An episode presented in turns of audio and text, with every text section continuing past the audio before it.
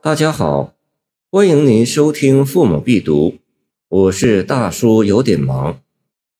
长信宫孟池，君恩已尽欲何归？犹有残香在舞衣。自恨深情不如燕，春来还绕玉帘飞。孟池，字池之，唐平昌人。今山东商河西北，武宗会昌五年（公元845年）进士及第，后为浙西长书记，以离禅罢，为淮南节度使崔丹作为长书记，有《孟池诗》。这首宫苑诗取的角度很巧妙，巧在他截取了宫女失宠的短暂时段，描写了失宠宫女不愿离去的心理。委婉地以宫女自况，表达了臣子忠于皇帝的感情。全诗都围绕着归何处来着笔。开篇设问：“君恩已尽，欲何归？”君王已经不再宠幸自己了，我到哪里去呢？以后的生活怎样安排和度过呢？一些平时得宠时想也没有想过的问题，现在都堆在自己的面前了。第二句理当回答去何处的问题吧，可是却转而写带着残香的舞衣，可以设想这是宫女在收拾自己的行装了。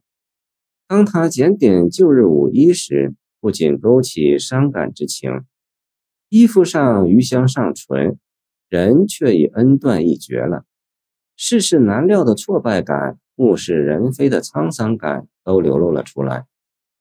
第三句给人以悬念，依然没有写宫女去哪里的现实问题，而是写宫女的心理活动，怨恨自己不如那轻盈的燕子。为什么呢？第四句给出了答案，因为那些燕子每到春天总是绕着玉莲飞舞。到这里，答案出来了，他还是想着侍奉君王，不愿去别的地方，真是情深意切，忠贞不二啊！这又何尝不是诗人的自况之词呢？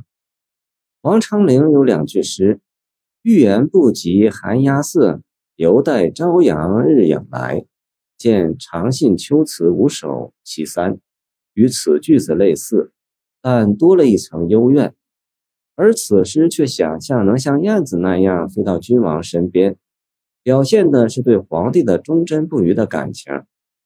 爱情是排他的。后宫三千佳丽，能与皇帝产生真挚爱情的宫女少之又少。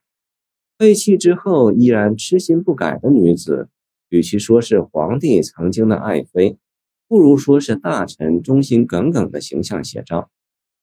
在封建社会里，皇帝与国家是相等的，忠于帝王就是忠于国家。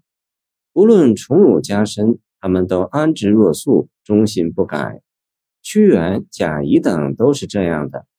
这首诗也是以宫女被弃，与臣子被皇帝冷落，不再受到重用，又以宫女不愿离去，比喻文人忠心耿耿。谢谢您的收听，我的 QQ 号码幺七二二九二二幺三零，欢迎您继续收听我们的后续节目。如果你喜欢我的作品，请关注我吧。